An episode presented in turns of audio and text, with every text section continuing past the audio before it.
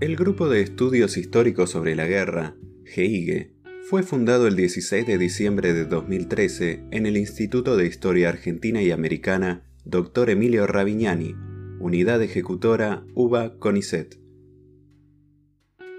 Su objetivo es impulsar la confluencia de investigadores con diversos grados de formación interesados en el abordaje de la problemática bélica desde la perspectiva de la historia social y cultural de la guerra. En esta oportunidad, María Inés Tato y Luis Esteban de la Fontana se referirán al libro La cuestión Malvinas en la Argentina del siglo XX, una historia social y cultural, que acaba de publicar Prohistoria Ediciones bajo su dirección.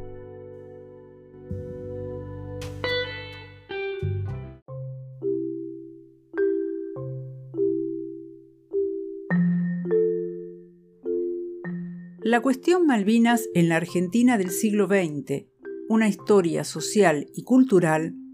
es el resultado de la confluencia y la colaboración de investigadores inscriptos en dos ámbitos académicos en diálogo. La maestría en Historia de la Guerra de la Escuela Superior de Guerra, Facultad del Ejército, Universidad de la Defensa Nacional, y el Grupo de Estudios Históricos sobre la Guerra del Instituto Ravignani, Unidad Ejecutora UBA CONICET. En este podcast presentaremos las hipótesis que guiaron la organización del libro, el marco teórico y metodológico que le sirvió de base y los contenidos de los capítulos que lo conforman.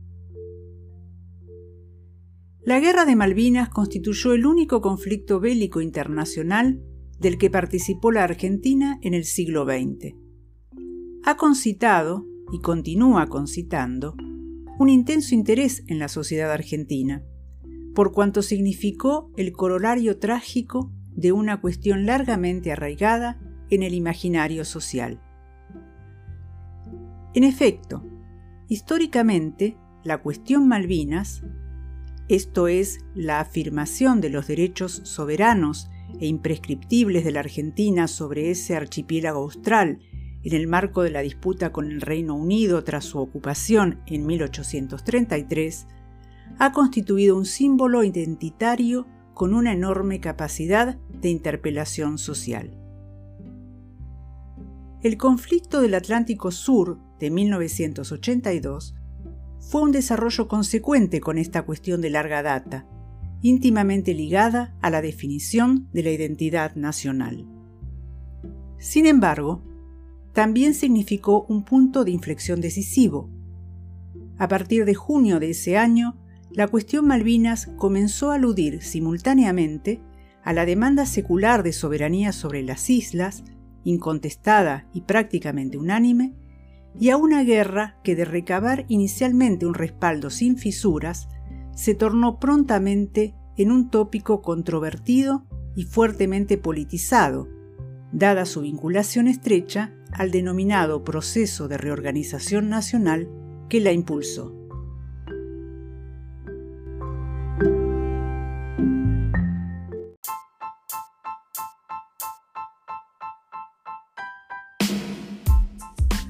El libro La cuestión Malvinas en la Argentina del siglo XX puede ser adquirido en formato impreso en www.prohistoria.com.ar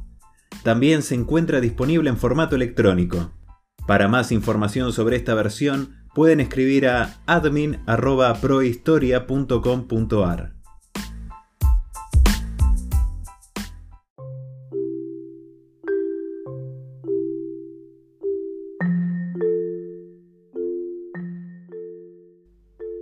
Ya tempranamente, la Guerra de Malvinas dio lugar a una profusa producción de informes oficiales investigaciones periodísticas, testimonios de veteranos y de otros participantes directos, trabajos académicos, obras de divulgación y hasta libros de ficción. En líneas generales, en la historiografía sobre el conflicto, pueden distinguirse dos grandes líneas de indagación. Por un lado, ha sido analizado desde la perspectiva de la historia militar, centrada en la cronología, el desarrollo de sus principales batallas y sus facetas técnicas y operacionales, y también desde el ángulo diplomático, atento al contexto internacional en el que se desenvolvió y a la trastienda del proceso de toma de decisiones y de negociaciones diplomáticas que involucró. Por otro lado, en algunas obras generales acerca del período en análisis, la guerra ha quedado meramente subsumida en el contexto político interno, perdiendo peso específico propio. Ambas miradas acerca del conflicto del Atlántico Sur resultan imprescindibles y complementarias, pero por lo general no atienden a la interacción entre la guerra y la sociedad civil. Consideramos que la historia social y cultural de la guerra, que solo recientemente ha sido adoptada para el análisis de la problemática de Malvinas, puede aportar una perspectiva teórica y metodológica adecuada para el abordaje de dicho vínculo y para la exploración de diversas dimensiones del impacto social del conflicto. En las últimas dos décadas, la historiografía occidental acerca de las grandes guerras del siglo XX ha experimentado una profunda renovación a partir de la confluencia de la historia militar con la historia social y cultural. Como resultado, se ha ampliado enormemente el horizonte temático, incorporándose como tópicos de indagación las representaciones y los imaginarios sociales, la movilización de la sociedad, la propaganda bélica, las experiencias de diversos actores sociales individuales y colectivos, combatientes y no combatientes, las cuestiones de género, las emociones, la memoria, entre otras dimensiones culturales que se han probado muy fértiles. En el caso de la Guerra de Malvinas, esta perspectiva de análisis se ha plasmado en la reconstrucción de la experiencia bélica, y en el análisis del proceso de formación de identidades entre los veteranos, así como en el estudio de las memorias sociales del conflicto. Sin embargo, la incorporación de la historia social y cultural de la guerra al bagaje de herramientas técnico-metodológicas de los historiadores abocados al estudio de Malvinas es aún incipiente, por lo cual son muchas las áreas de vacancia a las que esta corriente historiográfica podría contribuir. Desde este marco teórico, esta obra colectiva enfoca algunas de las facetas del proceso de movilización de la opinión pública argentina ante el conflicto del Atlántico Sur. Una de las herramientas teóricas a la que recurren la mayoría de los trabajos aquí incluidos es el concepto de movilización. Siguiendo a John Horn, puede ser definido como un proceso que excede lo meramente económico y militar para abarcar también una dimensión cultural y política, estrechamente asociada a la identidad nacional. Así como la movilización es estimulada desde el Estado a los fines de obtener adhesiones para el esfuerzo bélico, también resulta de la automovilización de la sociedad civil. Otro instrumento teórico que recorre la presente obra es el de cultura de guerra, entendida como el conjunto de representaciones del conflicto que involucran un imaginario común, valores, prácticas y experiencias que permiten la adaptación de la sociedad a los tiempos de guerra y legitiman el conflicto. Durante sus 74 días, la Guerra de Malvinas gozó de un activo consenso interno, resultante de la indudable capacidad de convocatoria de esta causa nacional. Ese consenso se concretó en una extendida movilización de la sociedad civil, en la que la prensa periódica tuvo una incidencia crucial en tanto transmisora de propaganda de guerra, intérprete de los acontecimientos y forjadora de representaciones de la guerra, del enemigo y de la identidad nacional. Sin embargo, la indudable influencia de la prensa y de la propaganda en la formación de la cultura de guerra de la sociedad argentina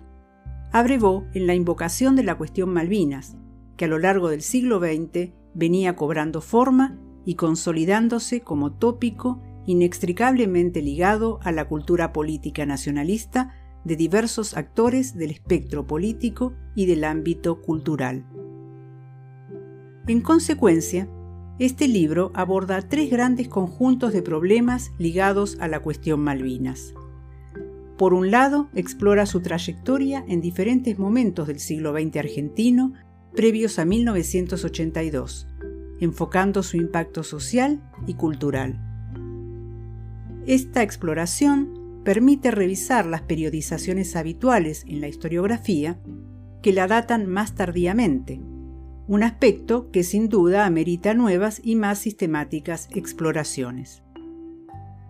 Por otro lado, este trabajo analiza la movilización protagonizada por la sociedad argentina durante el conflicto del Atlántico Sur a través de diversos estudios de caso. Por último, reflexiona acerca de las dificultades que plantea el estudio de la cuestión Malvinas en la posguerra.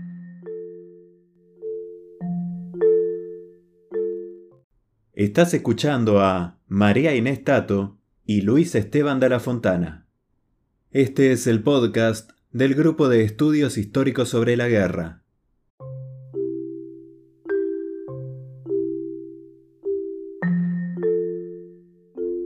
En el primer capítulo, María Inés Tato reconstruye los usos y las significaciones de la problemática relacionada con las Islas Malvinas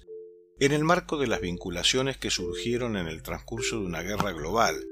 tal cual se planteó la de 1914 a 1918, tanto como en el de aquellas que se expandieron en el ámbito de la política argentina. En esa reconstrucción demuestra de qué forma la cuestión Malvinas fue un puente entre lo externo, lo global y lo vernáculo, que permitió el desarrollo de su potencial movilizador mantenido a lo largo del siglo XX,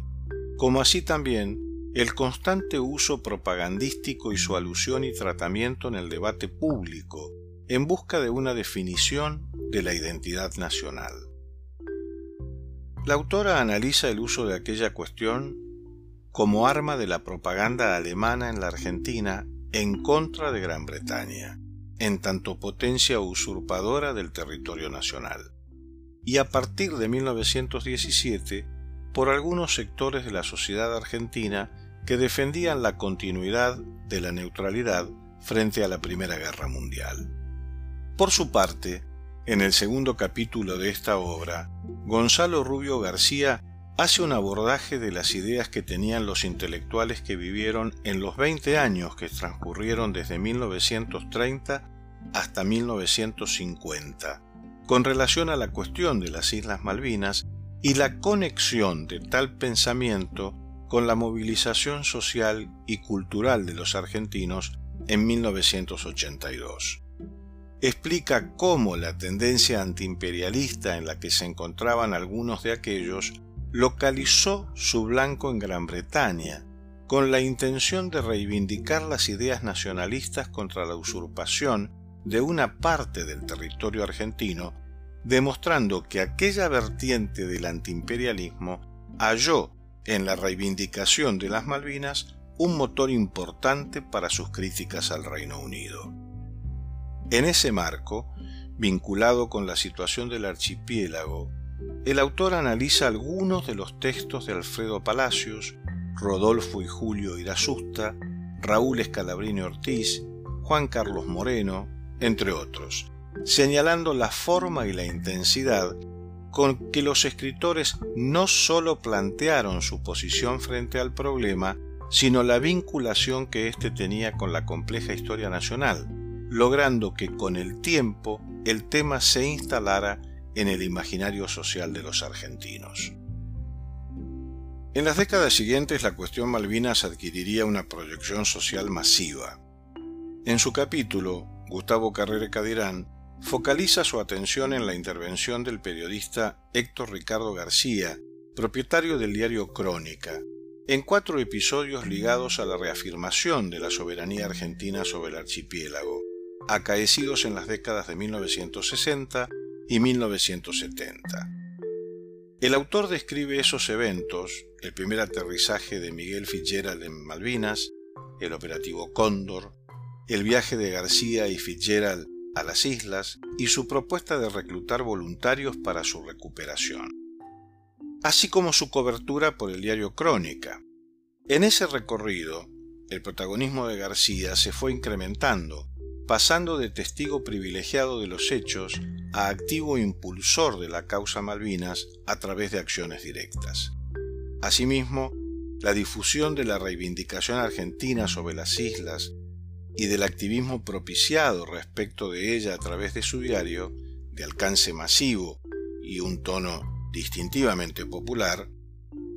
le confirió a la cuestión Malvinas un vasto alcance social que excedía ampliamente el plano diplomático e intelectual. La prensa masiva volvería a demostrar su potencial movilizador alrededor de Malvinas durante el conflicto del Atlántico Sur en 1982, como lo pone de manifiesto el conjunto de trabajos de este volumen que abordan el tratamiento periodístico de la guerra. En su capítulo, Agustín Desiderato se plantea la forma en que la revista Villiquen y el suplemento Croniquita abordaron la cuestión de la guerra de 1982 por la recuperación de las Islas Malvinas para que llegara al público infantil con un mensaje cultural, tanto desde el punto de vista de la ampliación del conocimiento que se tenía de ese territorio insular y de sus habitantes, como de la representación del circunstancial enemigo de la Argentina. Basándose en muchas de las historietas y notas, Desiderato explica cómo ambas publicaciones se refirieron al conflicto, destacando lo titánico de las operaciones militares llevadas a cabo para la reconquista de las islas y resaltando la condición de héroes que habían adquirido los caídos en combate. Asimismo, analiza las estrategias comunicacionales que utilizaron entre las que se encontraba la construcción de una imagen negativa que Croniquita hizo de los británicos como apropiadores ilegítimos de una parte del suelo y mar argentinos. Con todo ello, sumado a la repetición constante de los derechos nacionales sobre la región atacada, el autor afirma que la revista y el suplemento transmitían el mensaje de que todo lo que hacían los argentinos en torno de la cuestión Malvinas, incluida la guerra, estaba justificado. Finalmente, explicará que la forma en la que fue abordado el tema llevó a que ambas publicaciones contribuyeran a crear una verdadera cultura en guerra, con la intención de darle legitimidad a la resolución del gobierno de facto de embarcarse en un conflicto armado por las Islas Malvinas. En la misma línea de pensamiento, vinculado a la cultura de y en guerra, Maximiliano Britos aborda en el capítulo siguiente la problemática del deporte como un vehículo para las representaciones y significaciones sociales que se hicieron de la situación bélica y que fueron difundidas por la prensa escrita. De esa forma, permite conocer una dimensión diferente en la que se experimentaron los acontecimientos. Sobre la base de algunos periódicos y revistas circulantes durante los meses de hostilidades, analiza la forma en la que se refirieron a los diferentes episodios deportivos desarrollados en aquella época, la situación de los deportistas argentinos y sus opiniones,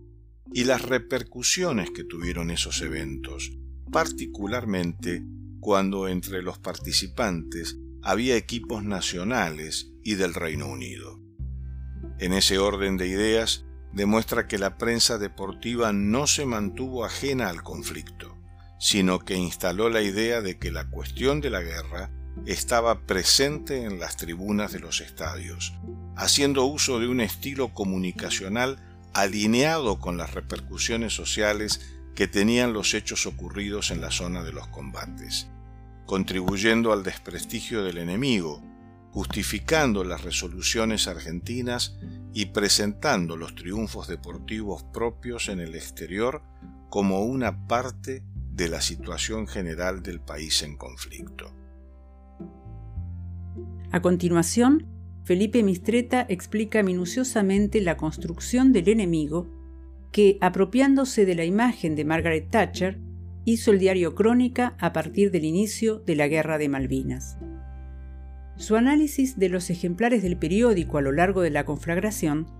demuestra la forma en que los editores aprovecharon las diferentes circunstancias históricas y coyunturales para atacar a la líder británica y así diseñar la representación política y social del oponente y arraigarlo en el imaginario colectivo. El autor aborda los diferentes vectores que el diario utilizó para llevar a cabo el proceso de armado y montaje del retrato thatcheriano, demostrando que estuvo plagado de agravios e improperios de un alto contenido ofensivo a través de titulares, fotomontajes y caricaturas, además de cuantiosos textos insultantes. Las líneas que analiza Mistreta para reconstruir el desarrollo de las acciones de Crónica se centran en los ataques que Thatcher recibió por su condición de mujer y los problemas políticos, sociales y económicos que existían en el Reino Unido y que se agravaban día a día.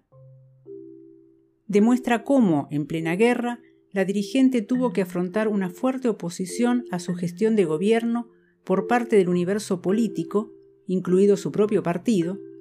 de la prensa, los intelectuales y gran parte de la sociedad británica, que el diario local aprovechó para presentarla como una mujer incapacitada para resolver cuestiones de alta estrategia nacional.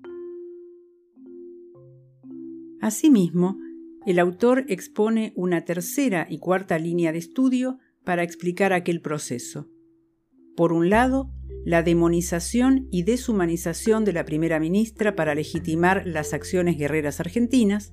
y por otro, el empleo del humor sarcástico para aumentar su descrédito. Además de la prensa escrita, la propaganda bélica y el estímulo a la movilización de la sociedad fueron canalizados a través de la televisión, medio de comunicación omnipresente en los hogares argentinos. Iván Rey centra su capítulo en un emblemático programa de noticias de la televisión pública, 60 minutos, emitido en horario central por Argentina Televisora Color. Este noticiero fue líder de audiencia durante la guerra, gracias a las ventajas comparativas procedentes de su acceso privilegiado a fuentes oficiales de información y a la circunstancia de contar con un equipo periodístico en el teatro de operaciones. El autor realiza un análisis cuantitativo y cualitativo de una muestra de las emisiones del programa, rastreando la evolución de sus contenidos a lo largo del conflicto y su contribución a la formación de la cultura de guerra. Cerrando el libro,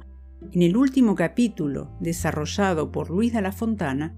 se propone el abordaje de la cuestión Malvinas desde una posición analítica que permita disminuir, por un lado, la categoría de motivo de discordia y ruptura que la guerra ha mantenido desde su finalización hasta el presente,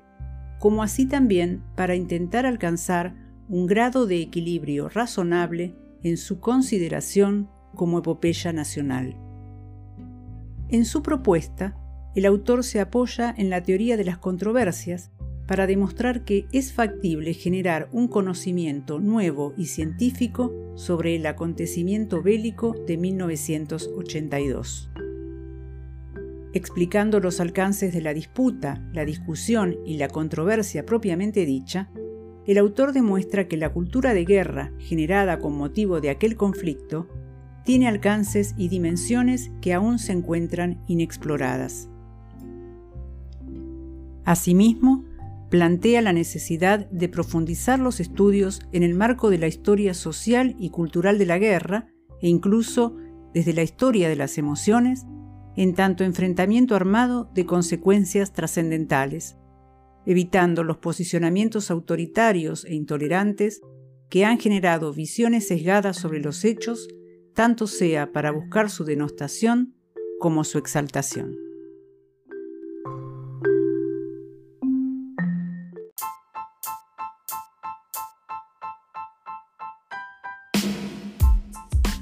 La maestría en Historia de la Guerra es un programa de posgrado que se dicta en la Facultad del Ejército, sede Escuela Superior de Guerra, de la Universidad de la Defensa Nacional.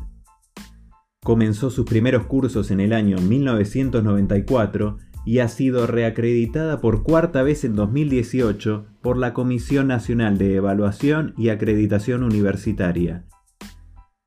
La maestría constituye un espacio académico en el que se pretende la profundización y actualización del conocimiento vinculado con la compleja problemática del conflicto bélico. Está orientada fundamentalmente a las investigaciones de la guerra a partir del diálogo entre diversos enfoques y renovadas visiones sobre el estudio de su tema central. Intervienen en su dictado destacados profesores e investigadores, civiles y militares, permanentes e invitados. Su propósito es formar expertos en historia de la guerra. Por ello, el plan de estudios permite el abordaje de diferentes temas sobre la base de ejes problemáticos transversales, que admiten la pluralidad de perspectivas y el tratamiento de la temática de la guerra desde una orientación no solo militar, sino también cultural, social, antropológica, política y económica. Al aprobar su tesis final y egresar, el magíster en Historia de la Guerra estará en condiciones de integrar y dirigir proyectos de investigación institucionales o particulares, desempeñarse en equipos interdisciplinarios que trabajen sobre los conflictos armados pasados y actuales, y dedicarse al análisis y difusión de la nueva historia militar o historia social y cultural de la guerra, con una visión plural, crítica, responsable y creativa. Para mayor información sobre la carrera, puede visitarse el sitio www.esg.ive.edu.ar.